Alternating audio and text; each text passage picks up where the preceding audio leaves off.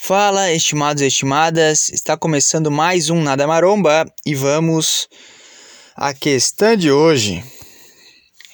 Por que músculo grande precisa de mais séries? Pergunta aqui do nosso caro ouvinte. Cara, vamos lá.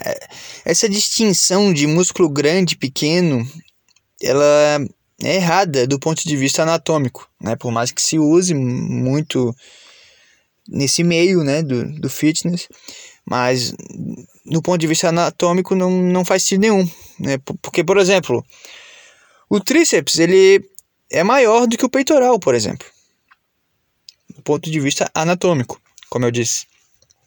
Então a gente acaba fazendo menos séries para os músculos, entre aspas, pequenos, porque eles são sinergistas dos músculos, entre aspas, grandes, né? Então, a mesma relação que eu fiz ali do tríceps com o peitoral.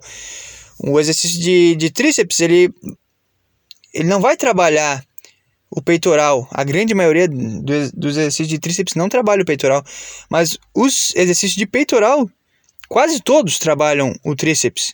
Como é o caso do supino reto, o supino inclinado e por aí vai. Então, por isso que não se precisa trabalhar tanto exercícios de tríceps, por exemplo, em relação ao exercício de peitoral, ok? Então, aí já deu para entender. Por isso são exercícios compostos, né? O, o supino, por exemplo, o, a remada em relação ao que trabalha dorsal, mas também trabalha o bíceps, entendeu? Então, só para tu ter uma ideia do porquê que não é tão trabalhado lá a rosca direta em relação à remada, ok? Então não tem nada a ver com eles aguentarem menos ou mais por causa do tamanho em si. É porque, né, se tu priorizou o, o exercício composto, não vai precisar trabalhar tanto ou isolado ou auxiliar. Entendeu, cara?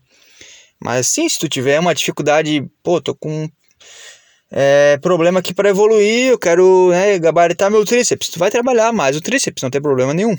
É, é possível, tá? Não tem nada que impeça isso. Ok?